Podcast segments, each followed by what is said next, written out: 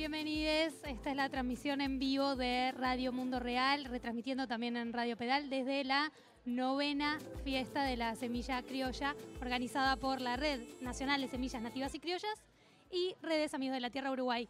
¿Cómo están pasando esta feria, esta que explota? Estamos desde Atlántida. La gente dice que sí, sí, sí, esta feria está que explota.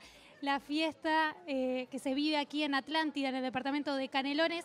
Estamos junto a Agustina Araujo de la Red Nacional de Semillas y Criollas y a Edgardo Mattioli en los controles, como siempre, haciendo magia.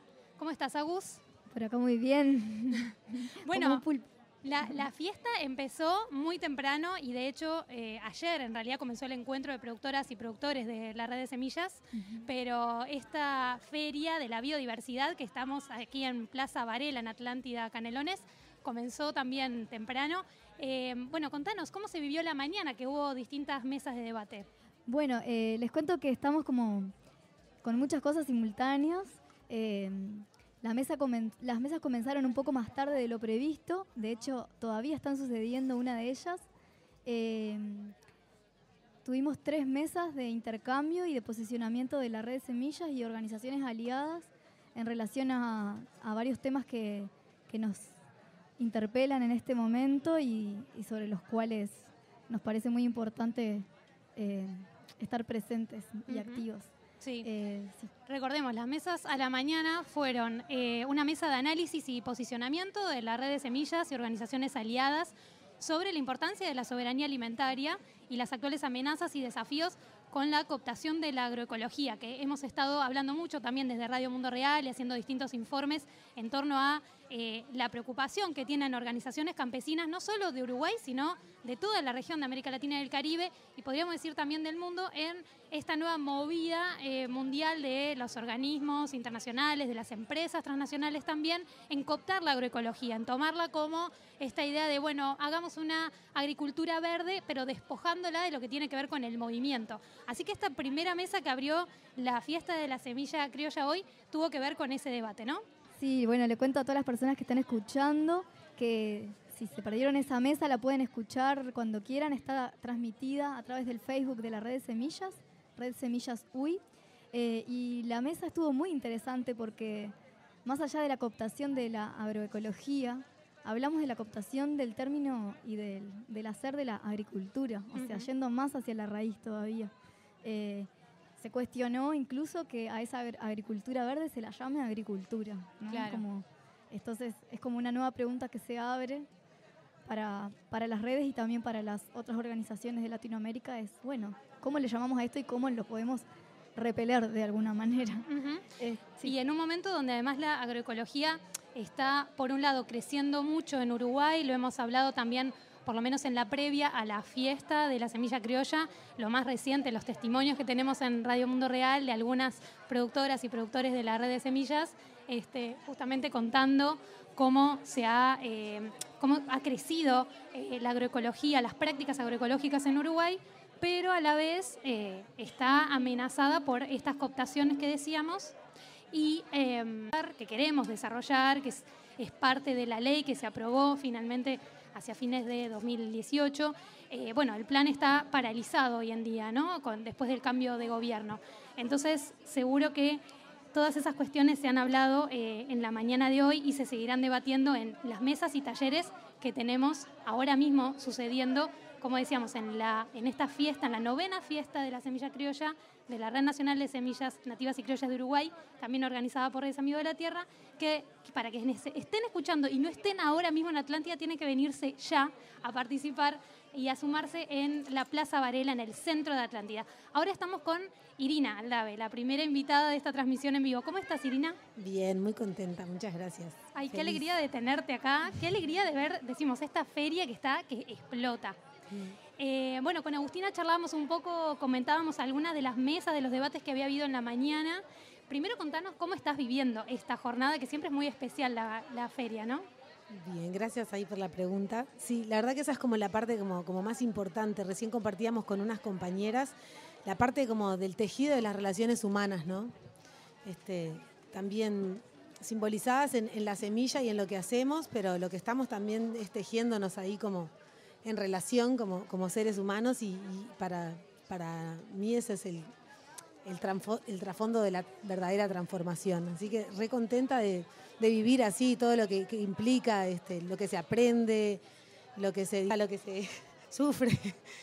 Las corridas, ¿no? Para la organización. Tan grandes, pero siempre este, con la, luminosidad como la del sol de esta tarde, así. Mm. Re lindo, viviéndolo bien intenso. La tarde está preciosa, es como que finalmente llegó la primavera, ojalá que no se vaya, ojalá que venga también con las lluvias necesarias.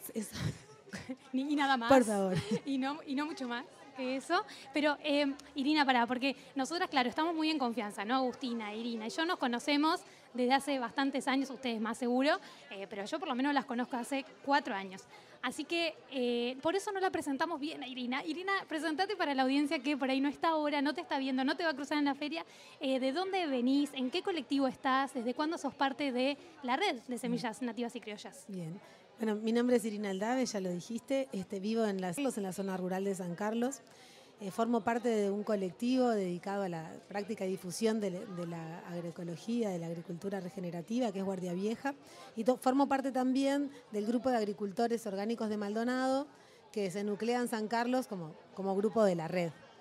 Este, estamos participando de la red hace unos cuatro años eh, y bueno, desde la fiesta Semilla estuve participando, estoy participando como representante en la Comisión Honoraria del Plan Nacional de Agroecología y, sosteniendo, y la, verdad cada vez más este, maravillado con la herramienta que es la red a nivel de territorios. Claro, porque en la red eh, hacen parte de la red grupos muy diversos, ¿no? Eh, además, eh, la red existe hace muchísimos años, por lo menos, igual desmiéntame, pero estoy jugando en memoria, pero 18 años, ¿no? 15, 16, 17, 18 años. Em, y, eso hace que esto, que, puedan pertenecer distintos grupos. Y en esto va desde em, grupos más pequeños, más de la familia, no de una familia que produce, hasta colectivos más grandes. En los últimos años me parece que se han multiplicado mucho más colectivos jóvenes, como el de Aldea Batí, donde está Agustina, eh, bueno, u otros colectivos, no sé, pienso en Parientes en 33, u otros que conozco, ustedes podrán nombrar muchos más, pero que hacen también a esta diversidad que tiene la red eh, y la presencia también de las mujeres ha crecido mucho. ¿Qué nos pueden contar de esto, de, cómo se van dando esos debates cada vez más profundos, creo yo, en la red en torno a eh, no solo la incorporación, las mujeres siempre estamos, la visibilización diría más, ¿no? Eh, y esos debates que se han dado más fuertes en los últimos años en la red, junto con el de la presencia de las y los jóvenes. Desde los colectivos de jóvenes venimos activando espacios de, jóvenes, que es todo un hecho, no solo para la red, creo que es todo un hecho en, sí mismo. Totalmente. Eh, y, bueno, y venimos también ampliando esa mirada, ¿no? Como pensarnos desde el trabajo, pensarnos desde los vínculos. Y también ahora pensándonos como desde las diversidades, también empezando a cuestionarnos a género y heterosexuales, ¿no? Cómo, cómo nosotras mismas podemos ser disidencias con el respeto a, a esas identidades también, ¿no? Obviamente pero desde nuestra forma de entender esta construcción que vivimos, ¿no? Mm. Y también pensando eso en la presencia de mujeres más grandes, eso, que hace mucho que están en la red, no sé, y también pienso en el grupo de, no sé, mujeres rurales eh, y todos los aprendizajes que ellas nos transmiten todo el tiempo, ¿no? Como guardianas de la semilla muchas veces, como se dice.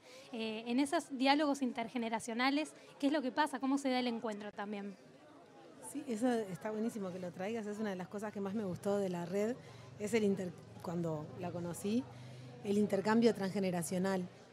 Este, y que siempre suceden los intercambios porque llegan las personas con las semillas y las personas con más años vividas tienen también más experiencias vividas y está muy interesante prestar atención a, ese, a ese intercambio.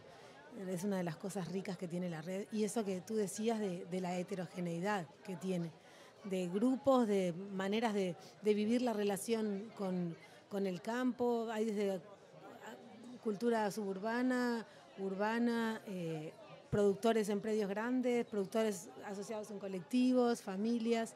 Esa diversidad es para mí propia de la naturaleza y nos hace como más fuertes. También plantea como desafíos sobre todo en esto que vos traías y lo que decía Agus de ir ampliando miradas y profundizando en, temáticas y en acciones, este, nos plantea desafíos como, red ahí este, de cómo aprendemos y reaprendemos a vivir en, la, diversidad en, la diferencia de opiniones, de perspectivas, de visiones. Este, es un lindo desafío. Mm. Y Agustina justo comentaba el caso de un colectivo de jóvenes, mujeres, eh, que si no me equivoco es el de Punta Negra, ¿no? que accede a la tierra y que es como un caso muy emblemático, podríamos decir también, por las dificultades que hay, primero para acceder a la tierra en general, no solo acá en Uruguay, en la región también, eh, las dificultades en cuanto a la falta de políticas públicas para promover eso. Además, en esta coyuntura, el Instituto Nacional de Colonización está teniendo eh, también eh, serios problemas ¿no? para, para funcionar, hay, hay una amenaza, digamos, de que se reduzca, digamos, su papel para asignar tierras también. Entonces, todo eso, digamos, también se estuvo conversando hoy a la mañana y seguro está atravesando toda esta fiesta eh, de la semilla criolla. ¿Qué nos pueden comentar de eso? Es un tema muy amplio por ahí, pero, pero bueno, ¿cómo, ¿cómo se da este debate? Y también en esto de intercambio de conocimientos, de saberes, también se intercambia esto entre los grupos, ¿no? ¿Cómo accediste a la tierra? ¿Cómo a presentar un proyecto a colonización? Eso también forma parte del intercambio de saberes, ¿no? No solo intercambiamos semillas y enseñamos cómo producir o conservarlas. Bueno, sí, eso es otro de los temas centrales que, en los que se apoya el campamento ¿no? De Jóvenes por la Soberanía Alimentaria. Eh, ese grupo de compañeras se llama La Colectiva en Punta Negra y accedieron a, ocho hectáreas del Instituto Nacional de Colonización eh, tras una larga espera y tras un arduo trabajo que hicieron ellas de investigación para acceder a esa tierra. Eh, ojalá que podamos tener alguna de ellas en, en un ratito acá podemos intencionar eso. Eh, ya vi algunas por allá. Cuando venía caminando las vi por ahí. Sí, están cerquita. Eh, y bueno, eh, el acceso a tierra es algo que, se viene trabajando bastante. Este año particularmente fue bastante importante en el campamento. tuvimos, invitamos a, a compañeros de AFINCO, que es el sindicato de colonización, porque creemos que también son compañeros y compañeras y que esta lucha por defender ese instituto, esa herramienta, la damos juntas y juntos. Y, bueno, también necesitamos como esa alianza, la interna de la institución es una institución bastante antigua, como parada sobre cosas y como ideas bastante diferentes a las que nosotros queremos proponer. Entonces, ya de hecho, que estemos accediendo a través de esa herramienta es tremendo logro. Claro. Claro, sí, porque hay que adaptarse. Eso te iba, a preguntar también, ¿no? si tuvieran que enumerar algunas de las de los pasos, de las dificultades, de los desafíos eh, que tiene un joven, una joven o, cualquier persona, por ahí más los jóvenes puede ser más difícil. Eh, pero en general, digo, los pasos para eh, poder acceder a la tierra, ¿no? Yo quiero producir, digo, bueno, me quiero, esto de, bueno, se insiste mucho, ¿no? Volver al campo, producir en el campo, necesitamos construir soberanía alimentaria, producir nuestros propios alimentos. Si quiero acceder a la tierra, ¿qué pasos tengo que dar hoy? Me quiero organizar con un par de amigas, amigos, un colectivo, ¿qué hago? Estamos visibilizando entre nosotras varias estrategias. Eso fue un centro también de este campamento en particular. Varias estrategias como son el Instituto de Colonización hasta acceder a la tierra a través de los actos posesorios o los hechos posesorios. Eh, como herramientas legales válidas también, ¿no? Como reivindicar eso que la tierra, más allá de ser un derecho, es nuestra naturaleza, ¿no? No podemos vivir sin tierra de ninguna manera. Entonces, también estuvimos problematizando un montón, eh, además de acceder, una vez que accedemos, cómo permanecemos. Claro. Porque les ha tocado vivir a muchos colectivos, llegar a tierras que no tienen nada, ni agua, ni espacio donde estar, ni sombra, ni, ni nada. Muchos lugares pelados y bueno, a construir de abajo, de cero y con, con lo que hay. Entonces, eh, estuvimos conversando bastante sobre la permanencia, como una palabra que empieza a aparecer con una relevancia bastante grande y, pensando también en cómo los vínculos sostienen esa permanencia, ¿no? Cómo nuestras redes, las otras redes en las que participamos, participamos socialmente y además las redes familiares, las redes de amigos, las redes de nuestros entornos cercanos, ¿no? Irina. Que, cuando decías eso de los pasos, el primero es, hacer red, ¿no? Es colectiva. La, vuelta al campo es colectiva.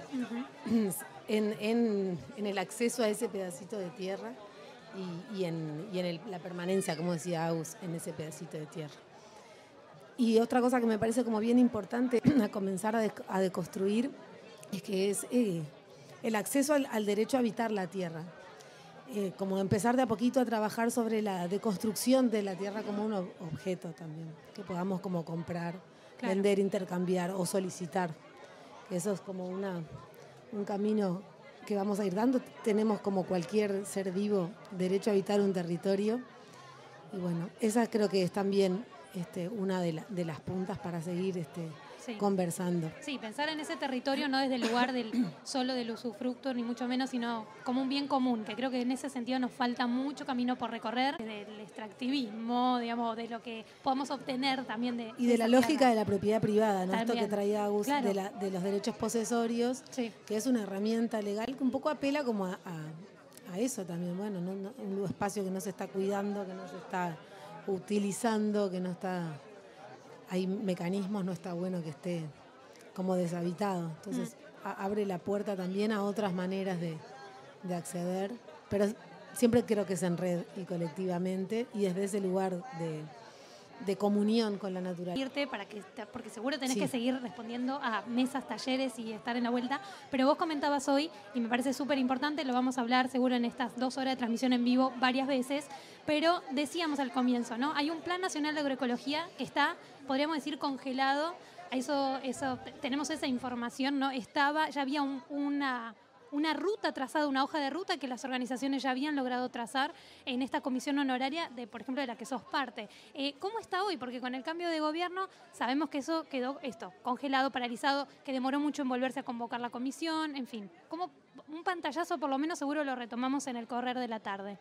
Bueno, este, no sé si, si, si diría como congelado, está como en,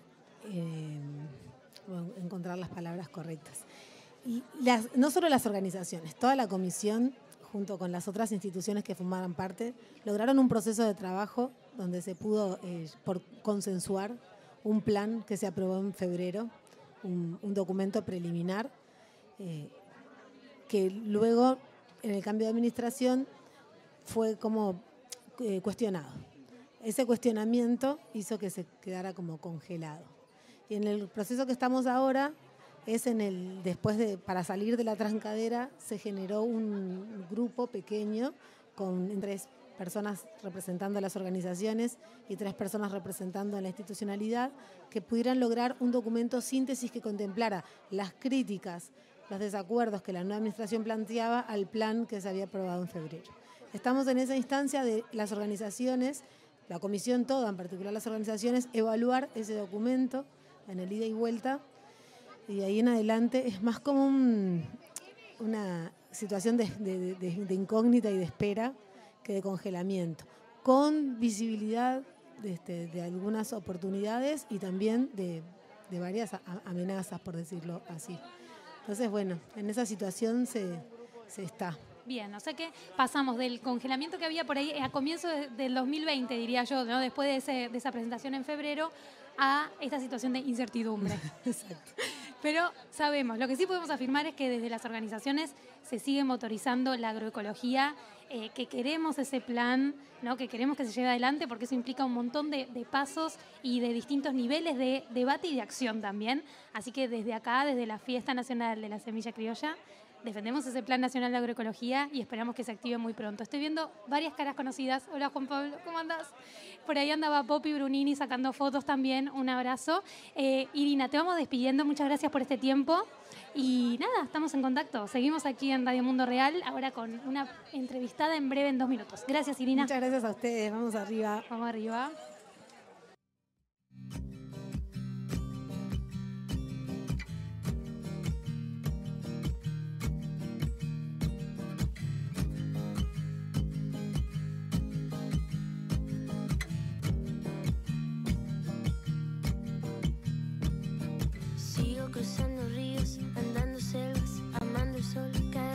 Sigo sacando espinas de lo profundo del corazón. En la noche sigo encendiendo sueños para limpiar con el humo sagrado cada recuerdo.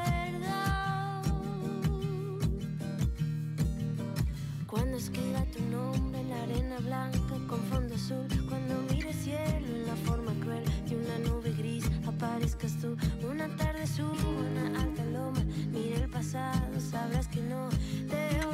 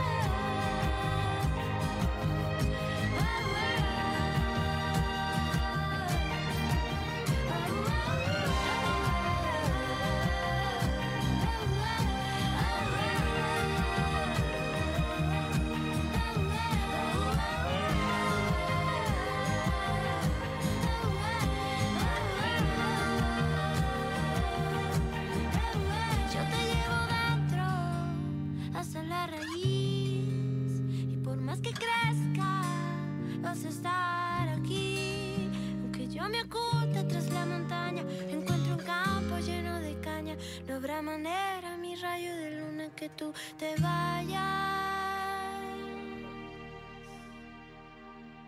Escuchábamos a Natalia Lafourcade haciendo Hasta la Raíz, un temazo, un clásico en Radio Mundo Real, una muy querida artista en nuestra radio.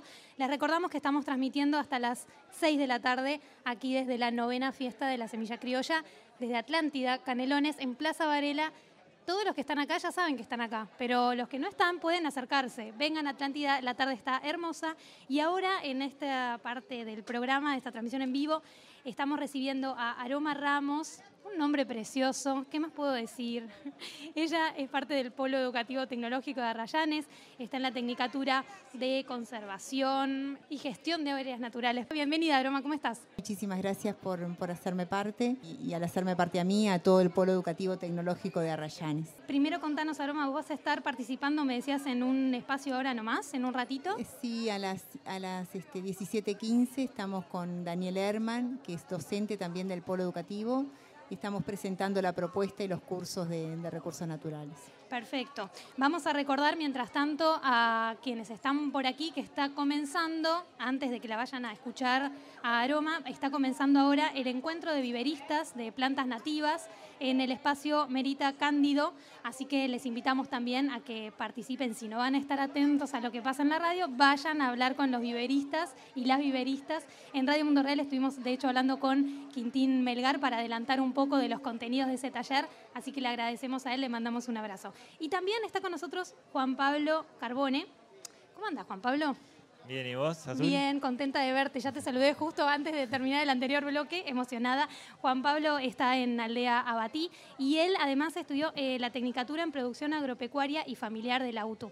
¿No? Sí, es así. Hace así. varios años ya y fui alumno de, de Aroma. También. Sí. ¿Cómo se portó? Esto me interesa muchísimo. Estas charlas son las que quiero tener. Estudiante ejemplar. Oh, ¿Quién lo una- dudaría? Él habla fue una bien. linda generación, fue una linda generación. Nos encanta siempre entrevistar a Juan Pablo y visitar además todo el grupo de Aldea Batí. Es un gran guía además de, de su proyecto, del proyecto colectivo que tienen eh, agroecológico allí en Rincón de Pando. Cuénteme un poco, Aroma, primero, comentanos esta tecnicatura, eh, bueno, ¿de qué se trata? ¿Cómo, ¿Quiénes llegan también a estudiar esto? ¿Dónde lo podemos estudiar? Por ahora, en el único lugar que, que se brinda esta tecnicatura es en el Polo Arrayanes y además tiene la, la característica de ser en el único lugar de Latinoamérica que, que es una formación pública, ¿no? Este, se forman, eh, en realidad hacemos todo el trayecto educativo. Arrancan con una educación media profesional en conservación de recursos naturales, después está el bachillerato profesional en guardaparques y después la tecnicatura que ya los prepara no solamente para la parte de conservación, sino para la parte de gestión de áreas naturales. Ujú. El énfasis, bueno, y, y- y población llega de todo el Uruguay, como tenemos, además tenemos la, la- la posibilidad del, del internado, pueden venir y tenemos de hecho todos los años estudiantes que concurren de distintos departamentos del país. Salto, Artigas, este, eh, La Valleja. Y a de nivel de, posibilidad laboral, porque nada, pienso en algunos, la verdad, yo he recorrido muy, muy poco el país. Eh, es como una falta que tengo. Y, y que también creo que es algo que se debería promover mucho más a nivel turístico, sobre todo en las facilidades, ¿no? Por ejemplo, para quienes no tenemos mucha facilidad de movilidad, creo que habría que promover alguna forma de movernos mejor. Pero eso es otro tema. Lo concreto era, eh, la pregunta era, bueno, de las áreas hoy en que se tienen que conservar, o de las áreas naturales que se conservan en Uruguay, eh, estas, estos jóvenes y estas jóvenes que van a estudiar en la tecnicatura, ¿qué salida laboral tienen? ¿Dónde pueden ir a trabajar? Claro, de hecho, eh, la te- la- los cursos, esto, todo el trayecto educativo en conservación, eh, surgen de un trabajo conjunto con el Sistema Nacional de Áreas Protegidas. En el 2010, cuando se crean la- las áreas protegidas, este, en realidad no había población preparada, no había este, profesionales preparados.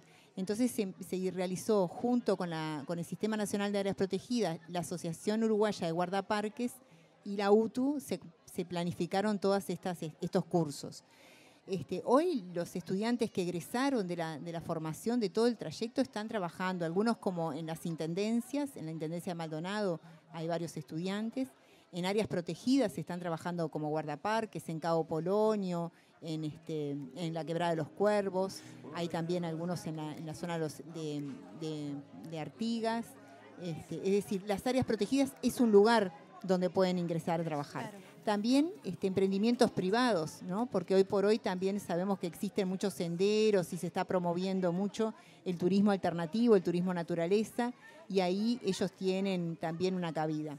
Por otro lado, los emprendimientos que ellos mismos realizan, como es, por ejemplo, nosotros tenemos las Cuevas del Indio en Piriápolis, que es, que es desarrollada por un grupo de, de egresados de la Tecnicatura. ¿Y, las, y las tareas eh, que tiene un, uno o una eh, guardaparque. ¿Cuáles son? Porque es, es, es, recorrer el lugar, me imagino, una jornada de un guardaparque. ¿Qué hace? Son muy diversas, ¿no? Porque tiene que ver todo con el tema monitoreo, por ejemplo, de especies, ¿no? Ya sea de fauna, de flora. También con el tema del control y vigilancia, ¿no? De, la, de que cuidar y preservar ese recurso, que no haya depredación, tanto en agua como, como en, montes o en, el área que sea el diálogo permanente también con los que conforman el Sistema Nacional de Áreas Protegidas, porque en realidad un área protegida está conformada por productores muchas veces y es muy poco, muy, muy reducido el espacio que, que solamente se conserva, ¿no? Entonces, este, también en el diálogo de ese de cómo, cómo, qué sistemas productivos desarrollar, cómo trabajarlo, cómo preservar los recursos, ¿no? Y si encuentra algo que no está bien, eh, esto decías por ahí, alguna especie que no corresponde al lugar o o no sé, puede haber algún principio de incendio, no sé, me imagino distintas amenazas. todas esas, todas que notifica al Sistema Nacional de Áreas notifica, Protegidas. Sí, primero es, hay un director siempre a cargo y se toman soluciones ahí, y junto con la Intendencia también que estén, ¿no? No es solamente el Sistema Nacional, están muy vinculados también con, con DINAMA, ¿verdad? Con la Dirección Nacional del Medio Ambiente. Y este, después también tienen tareas de monitoreo, de rastrear, del cuidado, del conocimiento, de la reproducción, de la contención, ¿no?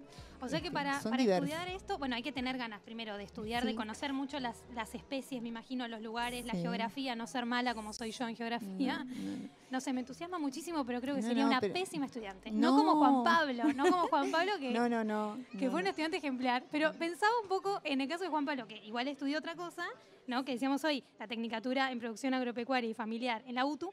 ¿Qué vínculo, no? Cuando fuiste, por ejemplo, alumno de Aroma, ¿qué vínculo tenés hoy en, tu, en tus tareas concretas, siendo productor eh, agroecológico? Eh, ¿qué, pod ¿qué, podés vincular de aquello que aprendiste, así para la conservación y, y como esta formación lindera a ser un guardaparque?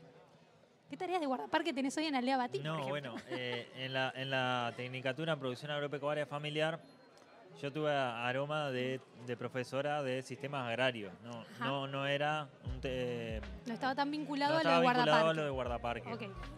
Pero a lo de agroecología sí, o sea, y ahí creo que, que la tecnicatura, en, en, mi participación en el proceso colectivo de Aldea Batí, fue, me, me, me enriqueció un montón la tecnicatura.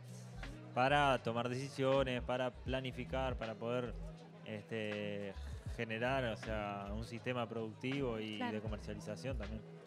Y, este, a, y al momento después, de, sí. eh, como ya que, que, lo planteaste como el vincular estas dos tecnicaturas es algo que venimos soñando hace tiempo ¿Ah, sí? este, y, y, como que siempre lo charlamos con diferentes personas de, de, de, y, y, de la tecnicatura en producción familiar de la necesidad de, de poder vincular esos dos procesos educativos, ¿no?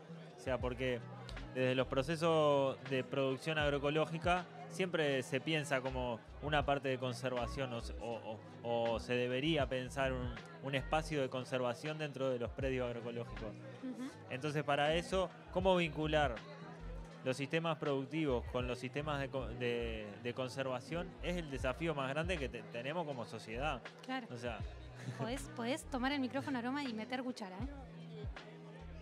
Además, este, justamente nosotros en Arrayanes la formación se da en un predio que tiene 167 hectáreas, y además tenemos otras 22 sobre el arroyo Solís Grande. Y eso permite múltiples cosas, porque además ahí tenemos los cursos de agroforestal, uh -huh. que uno habla de forestación y siempre tiembla un poco, ¿no? Sí. Pero el planteo de, del agroforestal es un sistema que es más sostenible también, ¿no? Porque se basa en pastoras naturales y estamos haciendo un planteo de producción de sistemas productivos que sean sustentables entonces con otra mirada también de la producción. Claro. Y ahí tener los dos cursos juntos es todo un desafío, ¿no? porque tenemos que limar todas esas asperezas también de, de una visión más productivista. ¿no? y más alejada, y tenemos los profesionales para, para realizarlo. Entonces en ese encuentro ¿no? de producir y desarrollar sistemas productivos que sean sustentables, que sean sostenibles, digo, me parece que también eso es, es un importante este, vínculo, ¿no? ¿Vos querés comentar algo más, Juan, de eso? Eh, y si tuviéramos que, no sé, pensaba un poco en, lo- en esto de los sistemas productivos y antes hablábamos con Agustina, con Irina, de cómo pensar proyectos, esto de, además de acceder a la tierra una vez que se accede, no estábamos hacia el final de la charla en eso, ¿no? Una vez que se accede, ¿qué hacemos? Eh, o cómo, no solo qué hacemos de, producción, sino muchas veces, también Agustina lo comentaba al pasar un poco, la calidad de la tierra, ¿no? ¿Qué tierra se está por ahí entregando hoy, accediendo hoy con muchas dificultades? ¿Cómo mejoramos esos suelos? ¿Cómo los producimos de manera agroecológica justamente? Bueno, ¿qué, qué dificultades hay hoy en ese sentido? ¿Cómo podemos sortearlas, mejorar eh, la tierra? No, bueno, también eh, desde Rayanes estamos este, tratando de, buscar distintas alternativas porque tenemos un predio que estuvo, hubo mucho tiempo de chacra y eso, entonces estamos buscando alternativas y ahí me parece que es el vínculo con, todo con todas las instituciones y organizaciones que están trabajando en esto, ¿no? Pero la propuesta es a desarrollar un sistema agroecológico y mejorando los suelos. Ahora estamos en plena, este, en plena búsqueda de, bueno, cuál es el, cuál es el mejor manejo para los suelos que tenemos, que tenemos una, un engramillamiento importante y eso. Este, pero sin duda lo que tenemos que mejorar es, es la vida en el suelo para poder después tener, desarrollar mejores sistemas. ¿no? Claro. Juan, ¿esto cómo lo, lo dan en la tecnicatura? O sea, ¿cómo aprenden esto, a mejorar los suelos, a producir agroecológicamente? Y después hablamos de otros desafíos ya de cuando se produce, para dónde va esa producción, ¿no? Cuando no es solo para autoconsumo. Bueno, sí, en la tecnicatura este, como que se manejan los diferentes, las diferentes formas de mejora o de, o de rotación de, de generación de abonos verdes, de implementación de, de abonos orgánicos de diferentes formas. Este, como que hay muchas técnicas para, para mejorar eso. Y bueno, y con, con eso que venían hablando de qué suelo muchas veces nos encontramos, en un país ganadero muchas veces nos encontramos con suelo eh, de, de muchos años de ganadería, con un montón de compactación que, ta, que, que llevan, lleva años como poder generar esa descompactación del suelo y este pero pero que claro que muchas veces están mejor que si tuvieran 20, 30 años de agricultura arriba. Este, claro. entonces ta, la ganadería de, de alguna forma tiene eso que también de alguna forma si es sobre campo natural este, está protegiendo de alguna forma el suelo. Si, si no tiene sobrepastoreo, ¿no? Mm. Y si es un campo que antes ha recibido, no sé, muchos agrotóxicos, por ejemplo, ahí para recuperar ese suelo, ¿cómo hacemos? Ay, ahí lleva años. Años, años. Veo, Años. ustedes no están viendo la cara de aroma, pero claro, sí. claro. Sí, hay quien dice que alrededor de siete años, ¿no? Para, para que el suelo llegue a un equilibrio Mm. en el cual ta, se, no queden residuos, ¿no? De agrotóxicos. Contanos cómo está, te preguntaba hoy por eso, una vez que llegamos a tener una producción agroecológica, eh, por lo menos para autoconsumo, pero un poco después, por ejemplo, en el caso de Aldea Batí, ustedes producen y llevan a vender a la feria, ¿no? Contame, por un lado, como conocemos esta experiencia, cómo está hoy, cómo están hoy, porque siempre están en crecimiento, ¿no? Entonces, y yo hace como dos años ya que no voy, desde antes de la pandemia, la última vez que nos vimos, antes de que empezara la pandemia. Por eso también la alegría de, de vernos hoy, ¿no? Este, después de tanto tiempo. Eso es muy lindo. Eh, pero entonces eso, ¿cómo, ¿cómo han pasado? Tengo muchas preguntas. ¿Cómo está hoy el proyecto de Aldea Batí? ¿Cómo han pasado la pandemia? ¿Cómo eh, van creando distintos circuitos de comercialización de estos productos, no? Uno es la feria, pero bueno, contame un poco eso. Sí, bueno, o sea, uno de, de los desafíos más grandes de, de los procesos colectivos de producción agroecológica es eso, es como la continuidad en el, en el plantar, la continuidad en el, en el sostener los diferentes canales y, y las diferentes rubros, porque manejamos un montón de rubros productivos, ¿no? O sea, nosotros plantamos para autoconsumo, pero también con un- una gran parte para, para comercialización.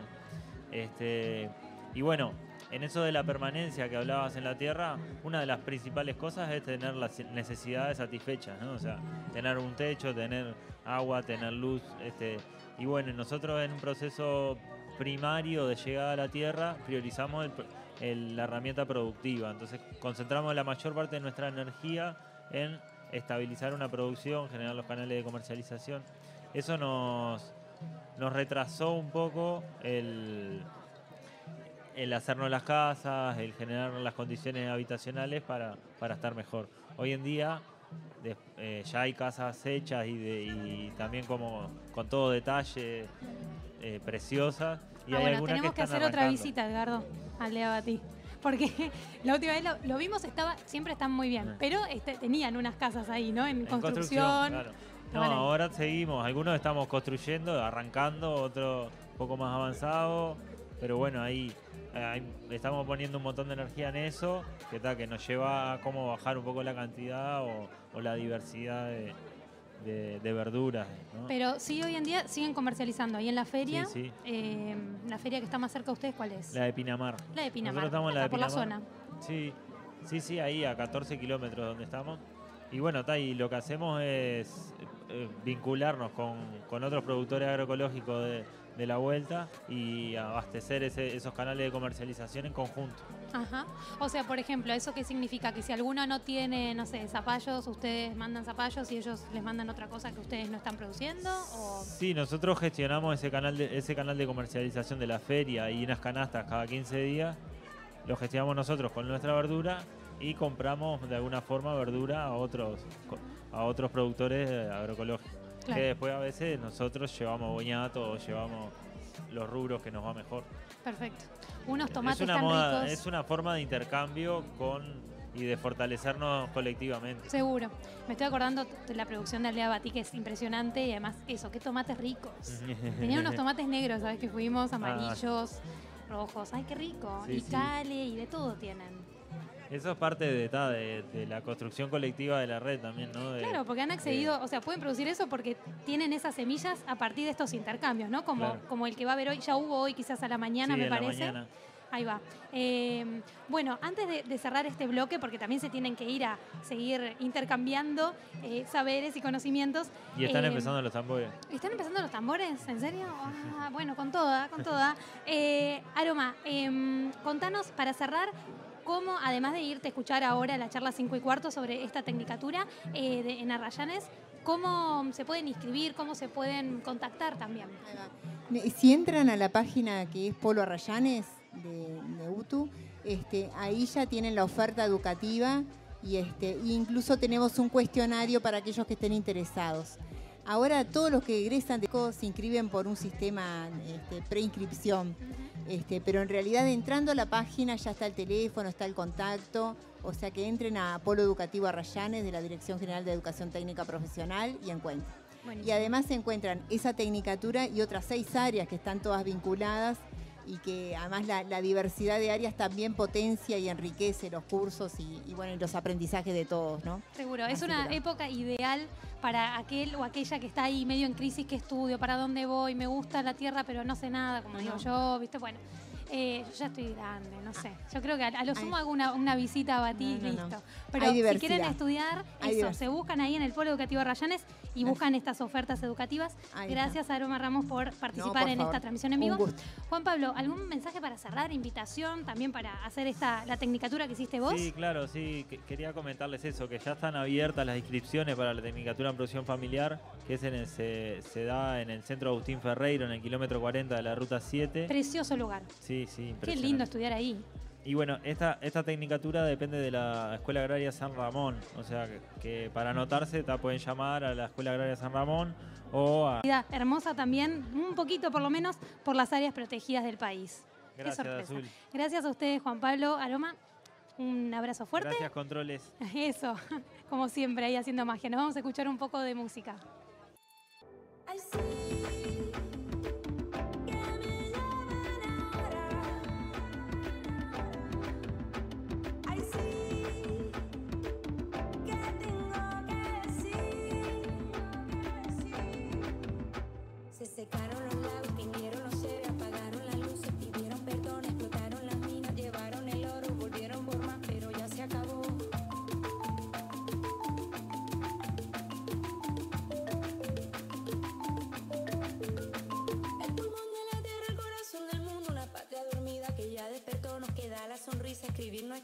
Puede ser distinta, puede ser mejor.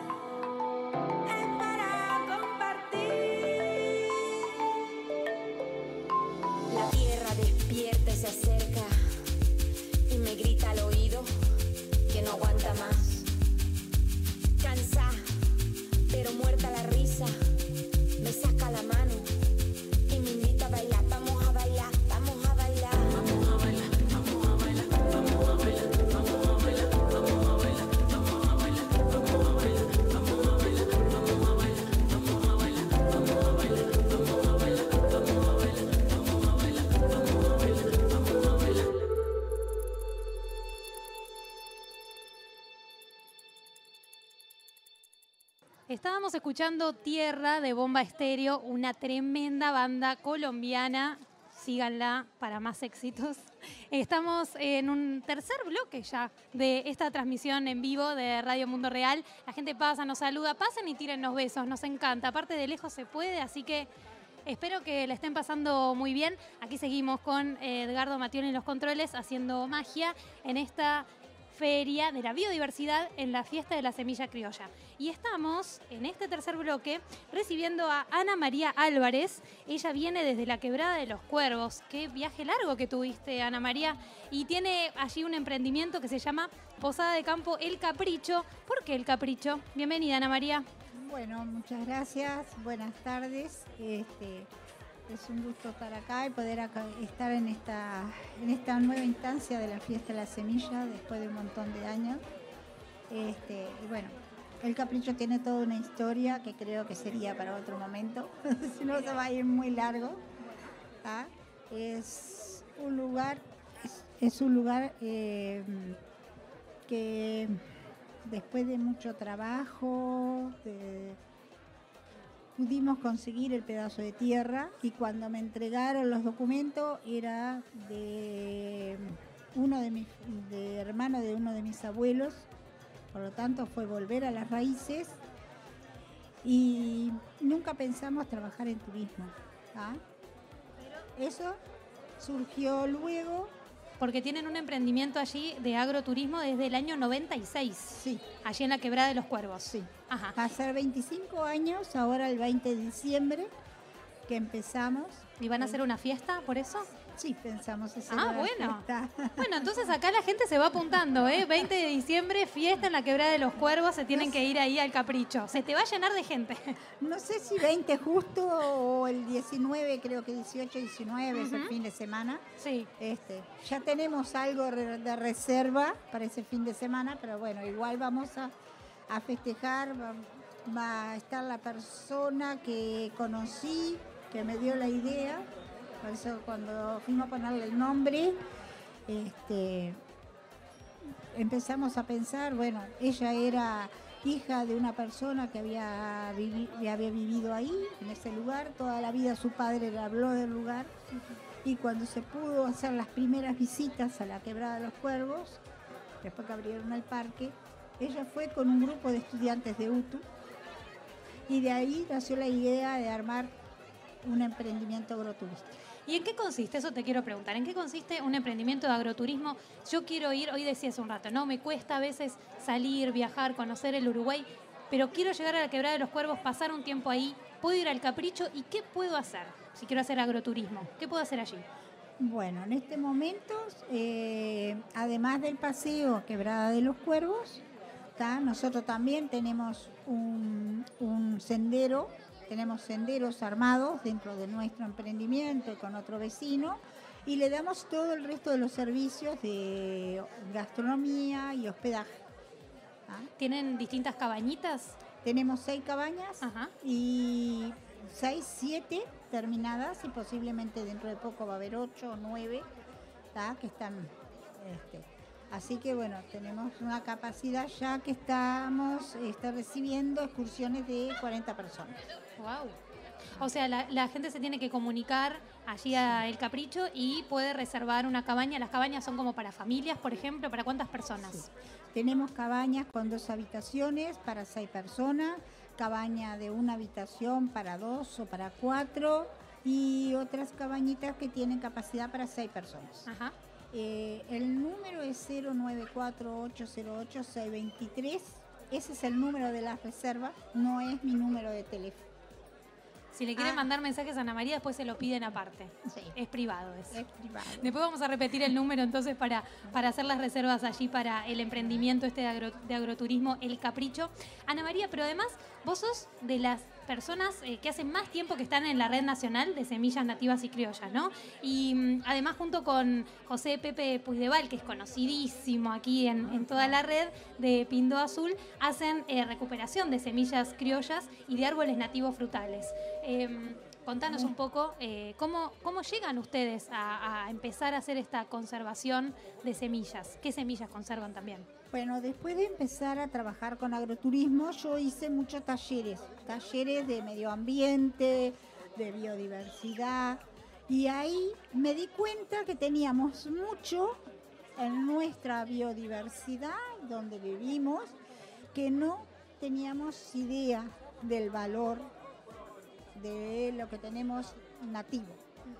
Eh, a mis vecinos me llevaron, por ejemplo, frutos de arazá, los probé, me gustaron muchísimo, pero no entendía por qué ni el arazá, ni el guayabo del país, ni otros frutos nativos que hay en, el resto del Uruguay, no habían sido, eh, no habían tenido la posibilidad de desarrollarse como productivo económico. Y se me dio la idea de presentar una notita eh, a la Intendencia para ver si se podía hacer un desarrollo. Bueno, y ahí estuvo hasta que José Pueydebar la encontró. y bueno, y, y ahí a él le gustó mucho la idea también. Y ahí empezaron entonces a producir y a reproducir estas, estas especies nativas. Claro, él había estudiado en Facultad de Agronomía, tenía algo de conocimiento de agronomía, que yo no lo tengo. Yo los conocimientos míos eran los que me dejaron mis familias, de que siempre plantaron, este, cultivaron la tierra, guardaron la semilla.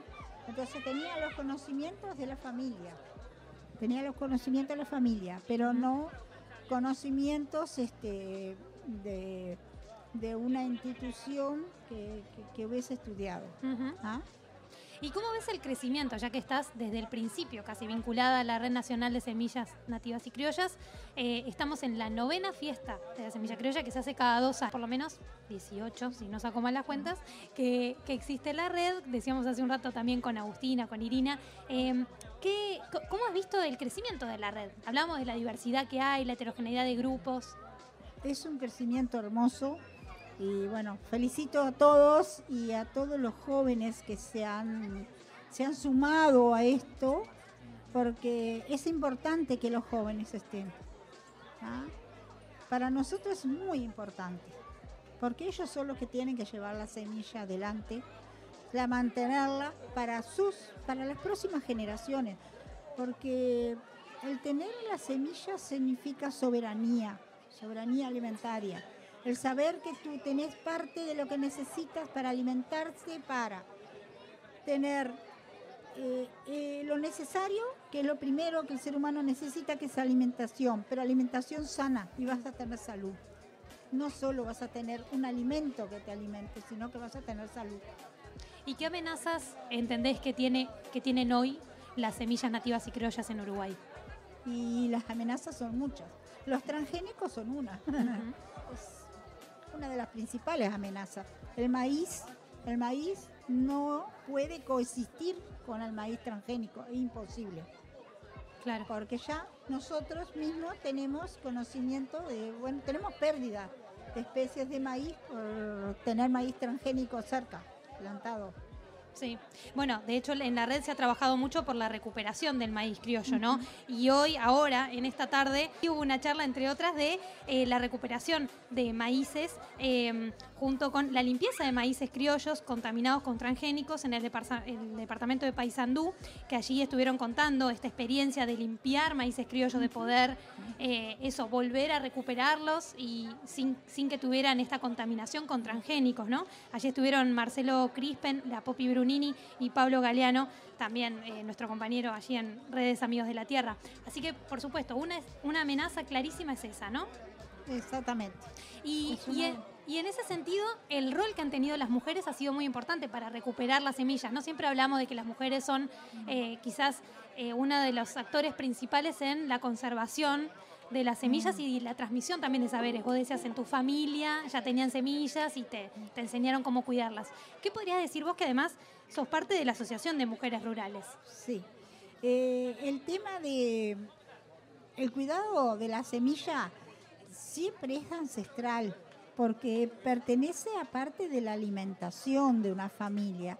Y tener alimento significa tener vida, porque si no tenés alimento, junto con el agua, que son las dos cosas principales, eh, y tenés eh, hijos, entonces la mujer siempre eh, tiene eso, ese sentido de que da vida y esa vida hay que este, criarla.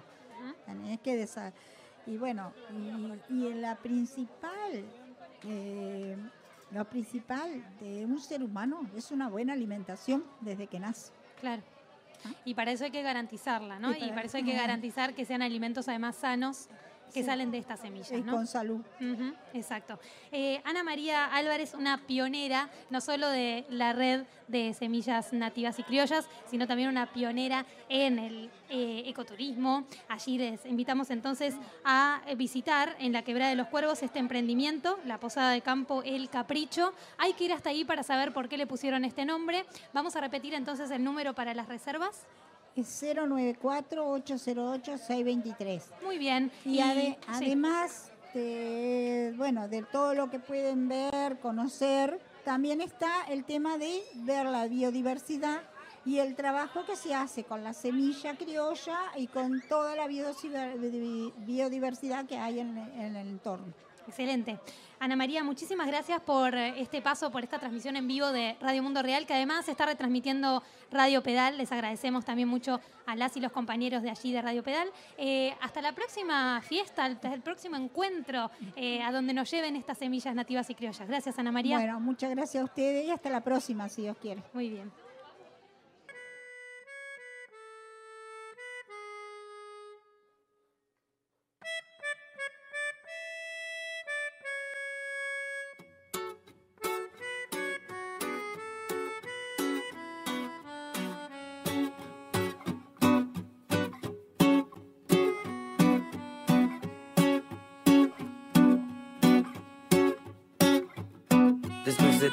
Nubes negras te juro que de un amanecer Si se larga por favor, hace fuerza, no vayas a ceder.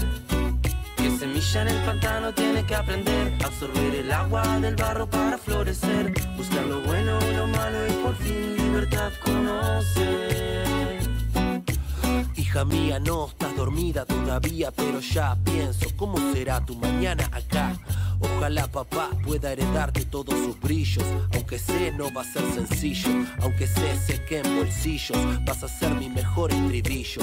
Y cuando me encuentre la muerte, espero haber hecho de vos una mujer amante, votante y combatiente que sepa oír grillos. Hija mía, tus hermanos van a hacer discos, pero no estés celosa, vos también vas a hacer hip hop, entre otras cosas, todas las que quieras, todas a tu manera. Sabes, me desespera pensar que te dejo un mundo tapado de basura, eh, plagado de fieras, pero espero heredarte mi gen guerrero y que vos también seas guerrera, mi niña, que vos también seas guerrera. Después de tantas nubes negras te juro que de un amanecer si se larga, por favor, hace fuerza, no vayas a ceder.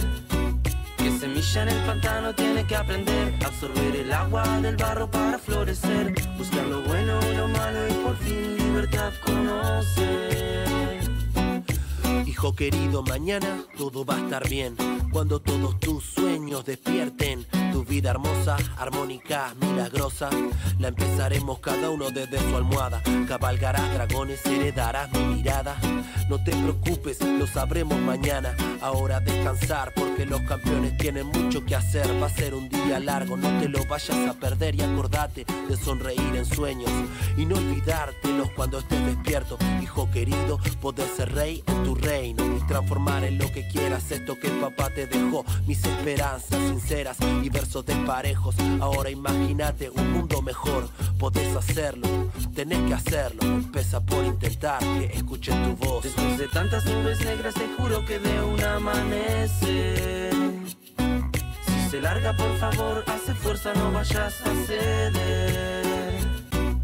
Semilla en el pantano tiene que aprender a absorber el agua del barro para florecer. Buscar lo bueno, lo malo y por fin libertad conocer.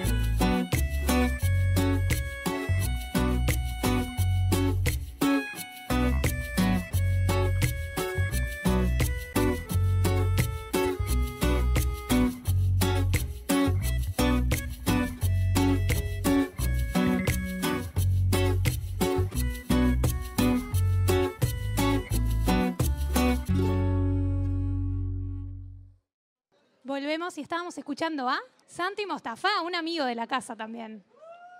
Opa, hay fans en esta fiesta y en esta feria. Bueno, y ahora baja, baja muchísimo el promedio de edad en la radio y van a escuchar las voces más jóvenes que están presentes hoy en esta fiesta de la semilla nativa y criolla. Así que les voy a dar el pase aquí. Seguimos entonces en este cuarto bloque de la transmisión en vivo de Radio Mundo Real y Radio Pedal desde la fiesta de la semilla criolla. Bueno, y esta radio es muy diversa, igual que este encuentro. Entonces hay radios adentro de radios y otros medios adentro de, de radios. Es una cosa loquísima. Entonces vamos a compartir algunos ratitos acá con Jimena y Matilde, que son compañeras también agricultoras y cultoras de la cultura también. Eh, y ellas eh, están activando la tierra en, una chacra cerca de Pando, que se llama Paso a Paso, y a la vez están activando la, agroecología desde otros lugares culturales, educativos, artísticos, eh, a través de una columna radial que se llama Agroecología, Agroecología de varios mundos, que sale una vez al mes en el programa Desordenando Mundos que se transmite en Radio Pedal. Desordenando Mundos es un programa llevado adelante por compañeros de Sur, Pueblo de Voces. Así que bueno, les doy paso a las compas y muchas gracias por también haberse sumado a, esta compartida de muchas voces. Muchas gracias. Buenas. Queremos entrevistar un poco a algunas niñas que están participando también en la Feria de la Semilla y queremos escuchar sus voces sobre cómo están viviendo la feria. Queremos preguntarle un poco cómo están viviendo la feria, qué, qué les ha gustado, qué han hecho en esta feria que ya empezó ayer. Ya me dijeron algunas de ustedes que están... De... Yo vine hoy y bueno, la verdad me gustó abundantes cosas para elegir, para intercambiar, para poder tener cosas, ponerle, hay semillas, hay títeres, hay también, hay, ¿cómo se llama? Eh, comida, eh, cremas naturales y hay muchas cosas. Y es muy divertido. También hay muchos talleres y son, es bueno porque también hay para aprender. Y ustedes también nos contaban que con viveros, a ver que alguien dijo que estaba por la floresta, estación La Floresta. ¿Qué nos cuentan de ahí? ¿Tienen una huerta? Mamá trabaja en un vivero que se llama el vivero en Lombú y, y la mamá de ella también. En, el cerro. En, sí, en el cerro. Em, tienen una huerta muy grande, un- em, venden muchas plantas, muchas variedades de una sola especie. Y bueno, el novio de mi madre está en la- una huerta de Estación Floresta, a donde todavía se está ampliando. eh, hay abundancia y están creciendo, se van cambiando las plantas. Es como la huerta del pueblo, a donde la gente puede ir y agarrar lo que precise. Y hay muchas cosas y también está muy linda. ¿Y ustedes van y trabajan ahí en la huerta, hacen algo, se juntan a jugar por ahí cerquita o en el vivero del ombú también hacen algo por ahí? Tenemos hay bidones y podemos hacer tipo que es una piscina. Em, también hay un ombú gigante em, que ah, si entras, tipo hay mucho espacio adentro y podemos jugar a una casa, que hay una casita ahí, ¿no? a donde estoy yo, eh, hay una plaza atrás. Es como enfrente de una plaza y en la plaza hay muchos juegos, hay calecitas, hay hamacas y siempre no, nos podemos poner a jugar y jugamos con amigos y también regamos porque en ese lugar no haya un agua firme así y enfrente más en enfrente de la huerta hay un hay un, un- ¿cómo se llama? Un tanque eso. Eh, un tanque a donde recogemos el agua para regar con bidones, pero siempre hacemos eso y es divertido. Bueno, muchas gracias por compartirnos sus experiencias y por contarnos cómo vienen pasando aquí en la fiesta. Eh, ahora vamos a compartir otra entrevista con una compa que está llegando y bueno, le dejamos el espacio para poder acomodarnos por aquí. Gracias.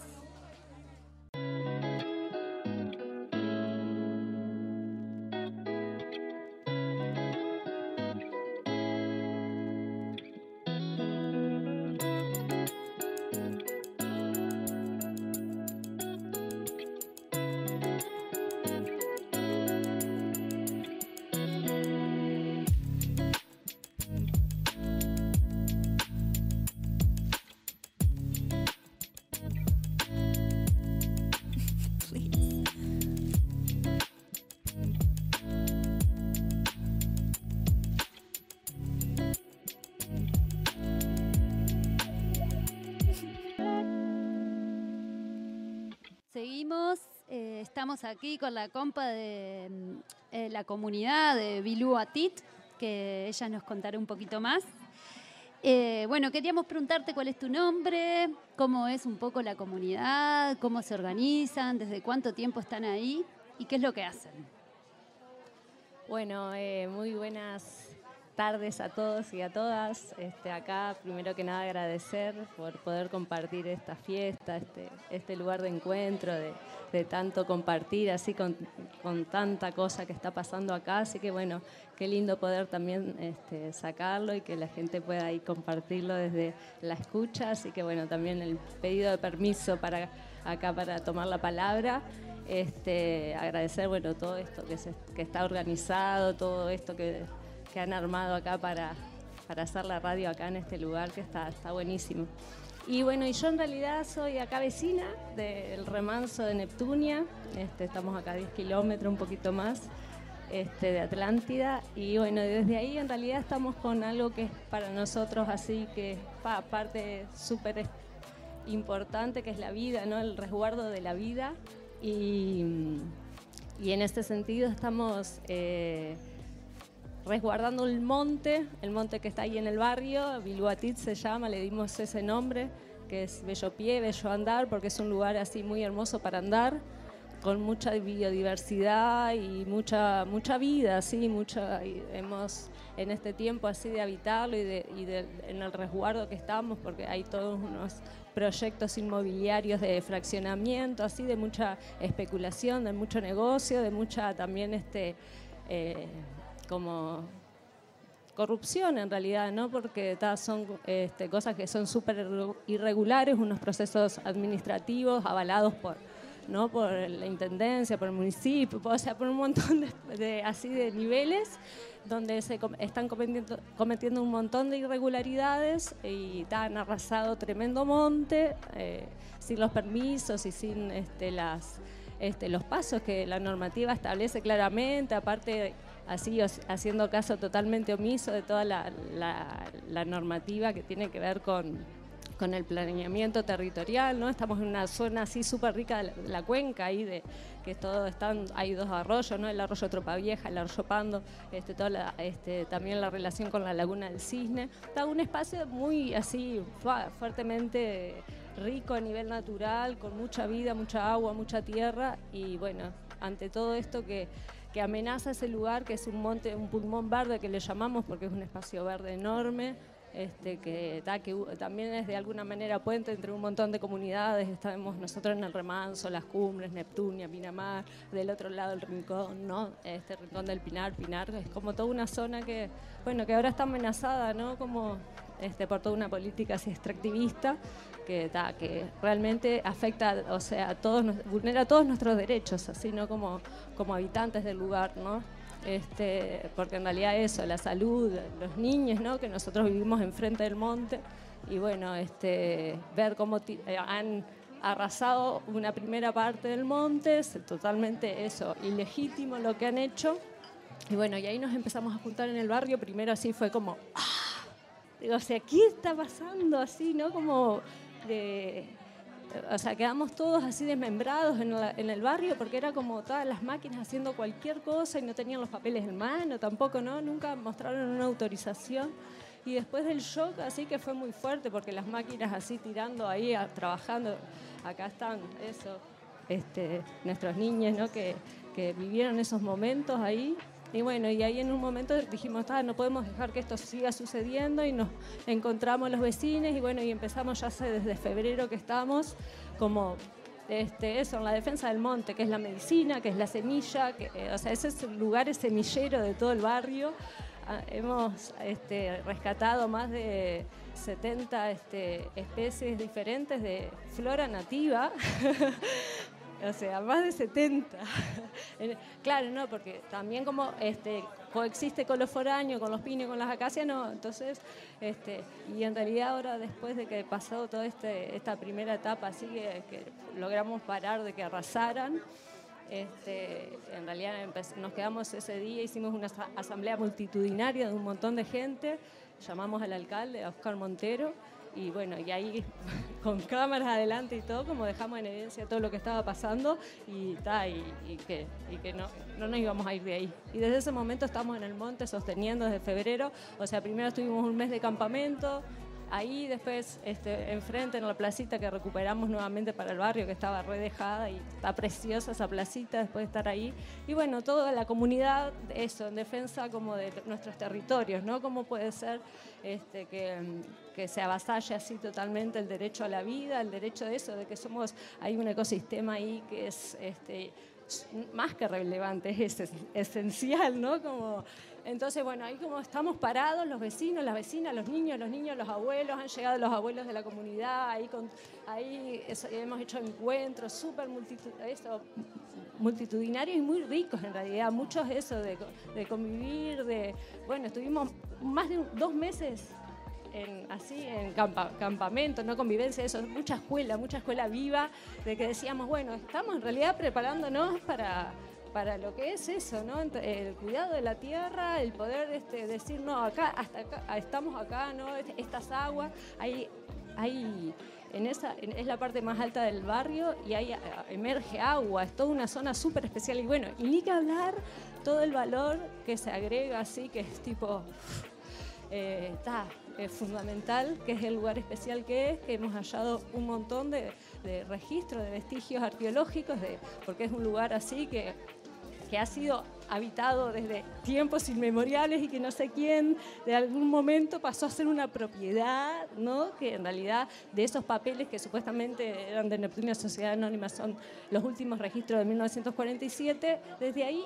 eh, no hay más registro, o sea, no es de nadie, o sea, eh, y antes, en realidad que antes esa propiedad, o sea, mucho más habitado, ¿no? Entonces, bueno, ahora logramos hacer el rescate de, ese plano que es el arqueológico y la importancia que es nuestra identidad, que somos nosotros, son ¿no? nuestros abuelos, nuestras abuelas, que, era, la tierra de nuestra, es nuestra tierra, ¿no?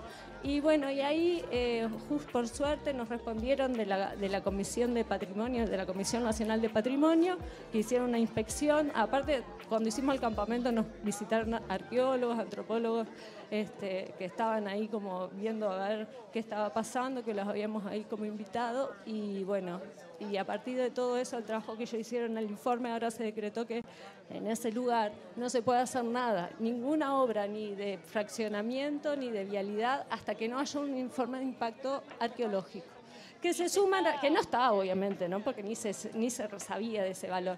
Pero antes que eso, y lo primero, así que más que nada, que nosotros reclamamos el primer día, que preguntamos allá hace año pasado, hace ya como dos años que andamos atrás de esto, es el informe de impacto ambiental.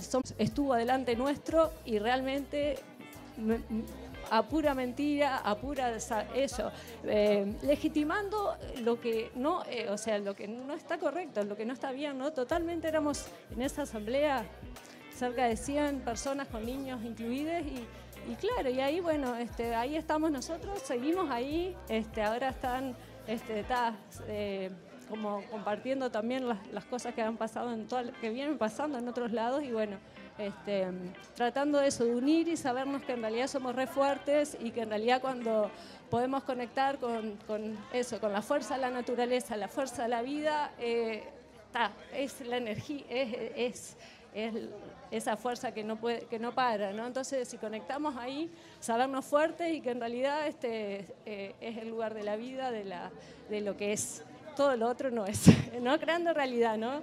Creando realidad en cada momento así, en diferentes, este, ahora en esto del monte que es lo más primario y lo que da este, la fuerza mayor. Y están respetando, digamos, ahora... No se nos para adelante, no se nos ha contestado y, y bueno, y ahora este, en realidad, este, cuando cada vez que pedimos el expediente para seguir el registro, claro, en lo que nosotros no nos han respondido nada, ellos han tenido 190.000 actuaciones, una por día, así casi en muchos casos, para adelantar el proceso. O sea, claramente, o sea, la- ¿no? La- el proceso administrativo avalado a través de la Intendencia ¿no? y, y que tiene de alguna manera, ahora por suerte el Ministerio de Cultura, de Educación y Cultura, este, avala la notificación de la Comisión de Patrimonio de rescatar el informe, ¿no? el valor arqueológico del lugar y bueno, y desde ahí bueno, seguimos como afianzándonos también en, en que está... eh, Y cuanto así agradecer este, a cada uno porque mo- venimos siendo un montón en el movimiento y,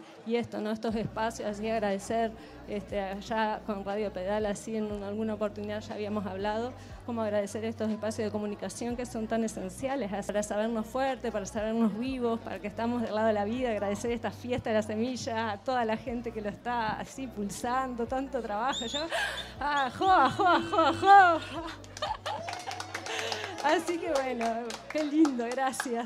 Gracias, gracias Carla. Qué importante, ¿no? Porque esa tierra que tú decías no es de nadie, pero también es de todos en realidad. ¿eh? Y mm, es un lugar que capaz mucha gente pasa, principalmente en el verano, capaz que hay que pasar más suave, ir observando.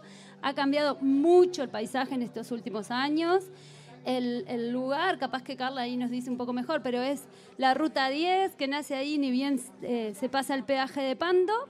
Si tomamos la ruta 10, sobre mano izquierda se va a ver ese monte que ha estado fuertemente intervenido en un- algunos lados por, por esas empresas inmobiliarias y luego por este colectivo que ha, ha reforestado y, y se vienen plantando muchos eh, árboles nativos en esto, ¿no? De la fiesta de la semilla criolla y nativa.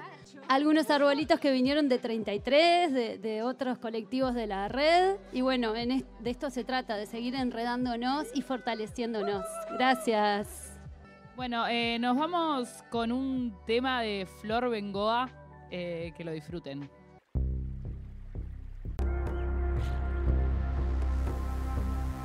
detrás de mí. Mi cuerpo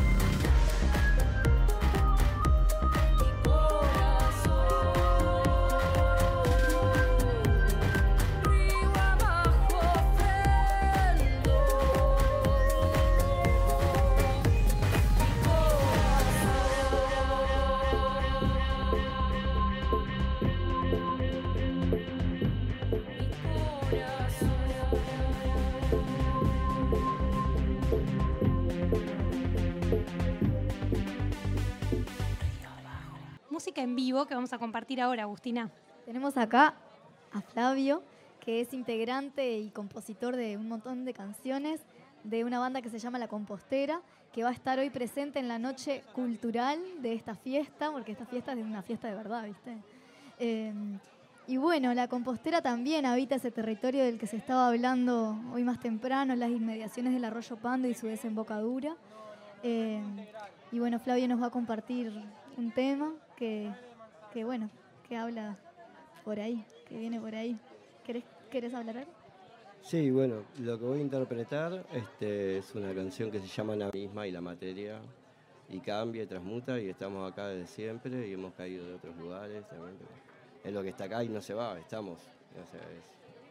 La permanencia esta de ahora y de lo que fuimos y seremos, de una manera más simple. Mirá qué estreno de tema que tenés, se va acercando gente para escucharte, no te sientas presionado, disfrutalo. A ver si suena la guitarra.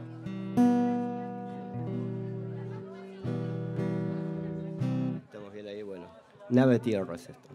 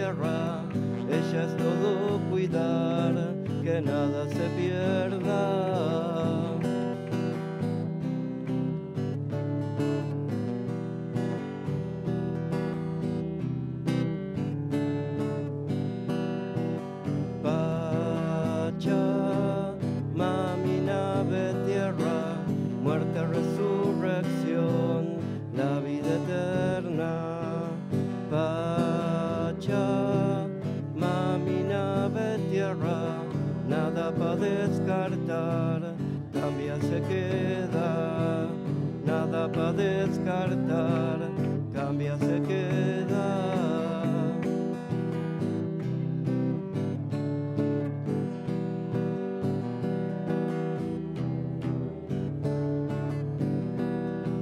En ella vivir, en ella morir, así funciona todo para seguir, nacer, fluir, sentir morir, aunque no quieras a resurgir. Pacha, mami nave tierra, ¿cuál es el misterio que en ella encierra? Pacha, mami nave tierra, ella es todo cuidar, que nada se pierda, nada para descartar, cambia se queda, muerte, resurrección, la vida eterna. Muchas gracias, Flavio. Gracias por compartir ese arte. Muchas gracias a ustedes y nos seguimos escuchando. Es, de eso se trata. Nos seguimos escuchando y llegan, siguen llegando voces. Tenemos acá dos maestros que, que, bueno, tenemos el honor de estar compartiendo tiempo con ellos y, que queremos invitar ahora a que se acerquen. Mientras se van acomodando Mauricio Vives y Clever Rodríguez, como decía Agus ahí, dos maestros, eh, pilares claves en la Red Nacional de Semillas Nativas y Criollas, les contamos que está empezando el taller de bioinsumos y elaboración de MEN ahí en el espacio. Nelia Hernández nos pidieron por favor que les avisemos, así que vayan a aprender también cómo se hacen bioinsumos, que eso es clave, personas, para poder conservar, reproducir, compartir semillas nativas y criollas. Eh, decíamos, le damos la bienvenida, Agus, ahora a Mauricio Vives de la Cooperativa Granerera Ecológica de Graneco eh, y también a Clever Rodríguez, que viene desde Paysandú, del predio, eh, lo quiero decir bien, Abuela Catalina, en el Valle de los Abuelos. Así es, ¿verdad? Tienen allí los micrófonos para cada uno, para que hablemos, para que conversemos. ¿Cómo están? ¿Cómo están pasando esta novena fiesta de la semilla criolla? Mauricio. Bueno, buenas tardes, un gusto estar acá con ustedes compartiendo este rato. Y lo primero que quiero decir, y que seguramente es un sentimiento que vamos a compartir con Clever, es que a nosotros nos cuesta asumirnos como maestros, porque no somos maestros. En todo caso, compartimos y recibimos de la gente a cual compartimos de repente conocimientos acumulados porque somos viejos, recibimos mucho conocimiento también. Entonces aquí, en, en lo que es la red de semillas y todo estos ámbitos, no hay maestros y alumnos. Es el- el, Puede haber en todo caso pioneros y pioneras, como hace un rato recibíamos Bueno, a Ana María. sí. Para mí debe ser una de las pioneras. Ahí Bueno, eso le gusta ahí más. sí me gusta Ahí más. vamos llegando a un acuerdo. Y el pionero entonces, Clever, ¿cómo anda? ¿Cómo está pasando esta fiesta? Eh, bueno, muchas gracias por la invitación y bueno, indescriptible, ¿no? Hay que vivirlo para, para saber lo que se vive en, eh, en una fiesta de esta, por la sencilla razón de que pasamos el resto del año totalmente solo en el campo, resistiendo el embate de todo este aparato destructivo que está viniendo que de alguna manera nos sentimos como que estamos luchando contra un monstruo gigantesco.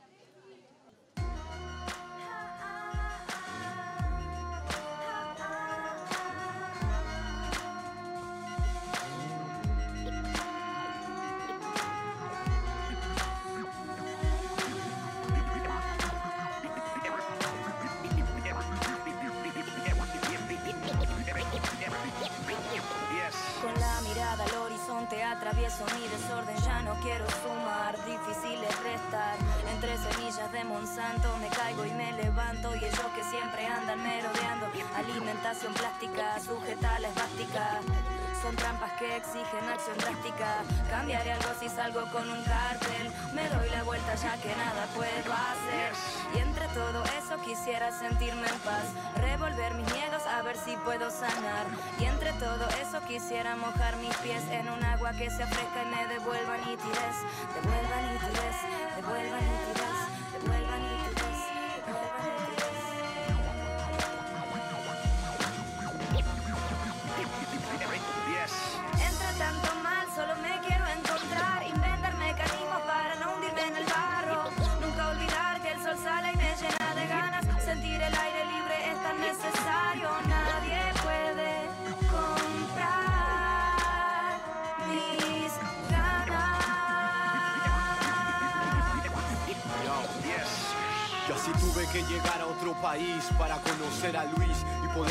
poder cortar lo malo de raíz. Reencontrarme con el lápiz, pues soy hijo del maíz. Tanta gente preocupada por operar su nariz. Por las máscaras más caras, por cremas de lo que fuera. Yo conozco muchas matas donde crece aloe vera. Prueba la cura realmente no está en la farmacia, sino que le pertenece a la natura. Y qué feliz que yo fui en este lugar.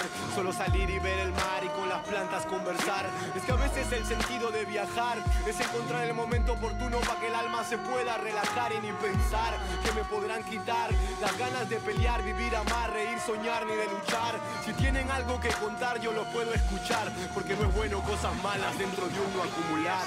Entre tanto mal, solo me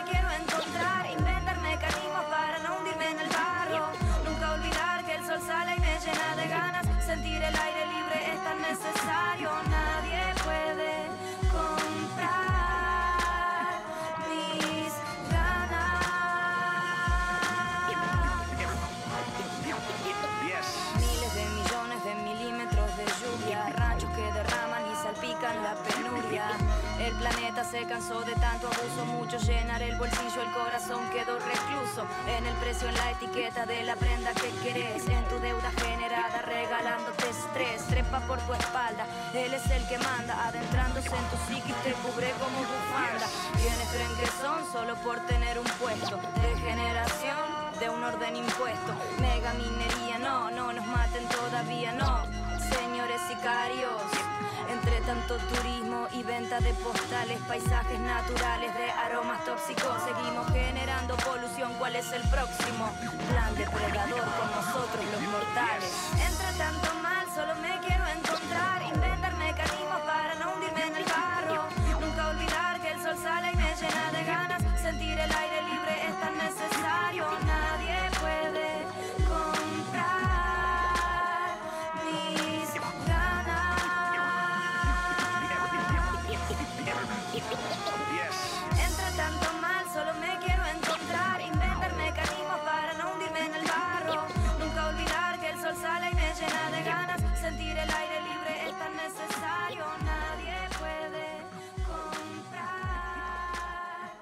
Último bloque de esta transmisión en vivo de Radio Mundo Real y Radio Pedal desde la novena fiesta de la Semilla Criolla. Eh, estábamos escuchando a Eli Almic entre tanto y entre tanto fue cayendo gente al baile y estamos de vuelta con las compañeras eh, de Radio Pedal eh, para recibir a Sergio Abreu, un querido compañero que viene desde Artigas y que dentro de un rato va a estar dando una charla de semilleros, es un experto, es un genio, así que tienen que ir a escucharlo. Y a Cándida Lima. Solo llegan mujeres con bellos nombres a este programa. Cándida Lima desde Bella Unión. Bienvenidas, bienvenido. Eh, bueno, vamos, vamos arriba con este último bloque. Gracias. Bueno, buenas tardes para la barra que se arrima de Bella Unión. Y mm, eh, queríamos compartir algunas preguntas que tenemos para seguir este, compartiendo historias y experiencias de diferentes lugares. Y bueno, que nos cuenten si son parte de un grupo, de un colectivo, cómo llegan a la red de semillas y cómo se vinculan con las semillas criollas. Sí, bueno, yo soy un productor, estoy, por ahora estoy solo, estoy trabajando con un sistema agroecológico medio mm, sustentable y tengo los semilleros que trabajo en conjunto con la red. Es un maíz que hace mucho tiempo que está en mi familia, más o menos 70 años que lo cultivamos y yo lo vengo preservando y multiplicándolo desde ese tiempo que, que lo tomé, que tengo en mi propiedad, ¿no? ese maíz. Y ahora trabajo con, con otro vecino, le, los intercambio, voy a la chacra, planto por- para que no se pierda esa semilla, ¿no? ni esa cultura que es muy antigua, desde, desde el tiempo de mis abuelos, que los tengo, todo ese maíz. Buenas tardes, yo soy de Bella Unión, Candida Lima. Soy una productora, era cañera, pero en estos momentos, hace unos cuatro años, por motivo de salud, empecé a dedicarme a la huerta. Entonces, gracias a la red, he conseguido muchas, muchas redes de semillas, he conseguido muchas semillas de... Y comparto con, con las personas que necesitan. Y gracias por el apoyo que tenemos a esta gente y que perdure siempre la, la unión que tenemos. Yo pertenezco a un grupo, un pequeño grupo de esa unión. Eh, queríamos preguntarles por alguna técnica que utilicen para conservar eh, las semillas criollas. Eh, mi técnica eh, siempre los conservo en los paraísos, ¿no? que es un árbol que es repelente y tenemos muchos ya en, el- en el norte, en Artiga, ¿no? Y bueno, de- la mejor forma de conservar el maíz es plantándolo todo el año, ¿no? Y repartiendo a otra persona que, que lo multiplique, ¿no? Y guardarlo eh, requiere muchos cuidados para que no se pique, no se extrae con, con el tiempo, le agarra humedad, ¿no? Pero ta, es una técnica que aprendí ahora, que se usa, por ejemplo, cal o también algunas hierbas aromáticas que tenemos también, ya tenemos el laurel, que es una cosa muy buena que lo dejas con, junto con el maíz un buen tiempo y, como que repele, repelente, ¿no? Se, se van los bichitos que, que dañan la, el grano.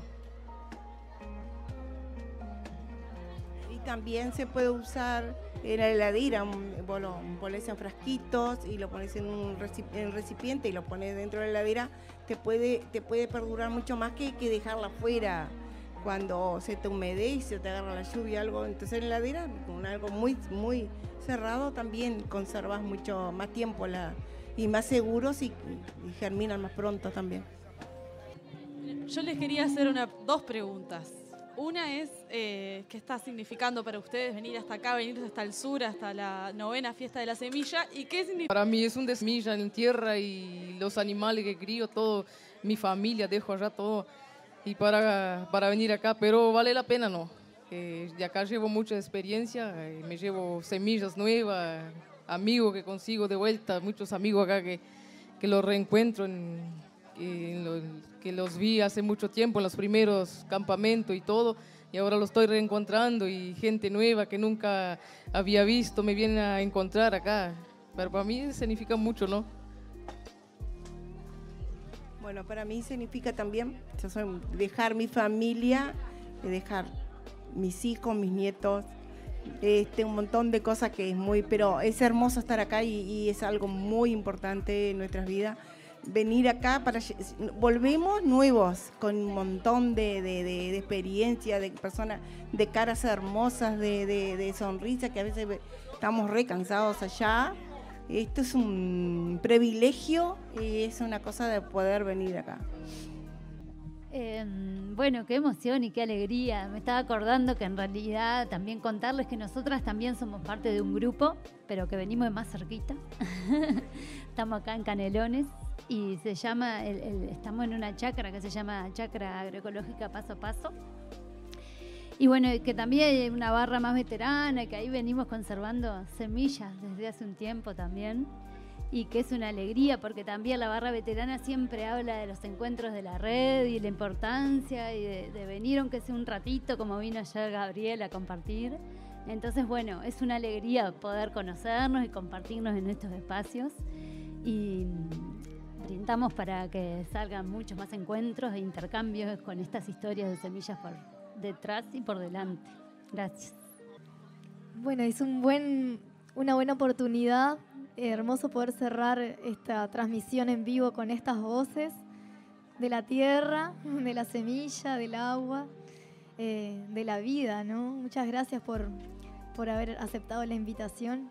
Gracias también a ustedes de, de Paso a Paso, de Agroecología de varios mundos, como las que estuvieron acá hoy, los mundos que pasaron acá por estos micrófonos y por todos los oídos que deben estar allá con sus mundos también del otro lado.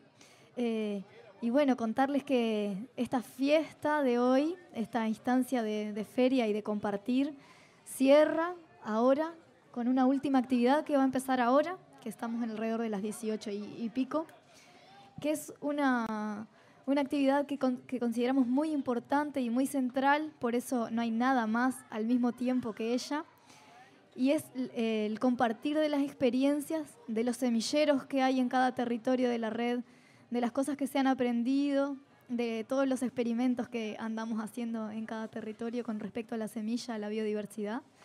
Y bueno, también la invitación a quienes están acá alrededor a que se acerquen allá al, al lugar donde abrimos hoy. Vamos a cerrar también.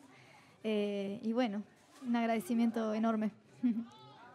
Bueno, Agustina, vamos cerrando entonces esta, esta... Pueden aplaudir, pueden aplaudir. Vamos cerrando esta transmisión en vivo de Radio Mundo Real y Radio Pedal. Agradecer eh, a José Losegui que estuvo produciendo las distintas entrevistas, que anduvo corriendo de un lado para el otro. Eh, nos puede decir de pe a pa qué hay en cada puesto y en cada mesa y en todo. ¿Dónde están todos? Porque él fue y vino para todos lados para conseguir a las y los entrevistados. Agradecerles a quienes estuvieron acá, agradecerles en particular ahora lo último a Sergio y a Cándida que ya se van a charlar de sus semilleros y vamos a aprender con ella y con él eh, de estas experiencias, a las compañeras de Paso a Paso y por supuesto a Edgardo Mattioli que hay que hacerle un monumento porque está desde temprano filmando y registrando todo lo que ha pasado en esta fiesta y además en los controles, como dijimos desde hoy, haciendo magia entre la computadora, la música, que suene todo bien, que no se rompa nada, que lleguemos vivas hasta, hasta lo último de esta transmisión. Así que agradecerle Edgardo, eh, mandarle un abrazo también a Valentina, a Nico, que son parte del equipo de la radio, a Gabriel, todos y todas estuvieron garantizando que esto saliera perfecto.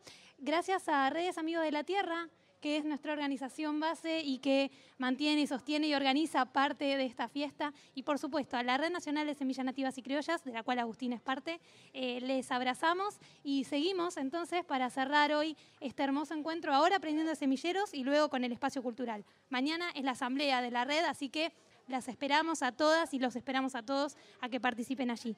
Cerramos, nos vamos. Hasta aquí la transmisión en vivo. Un abrazo para todas y todos.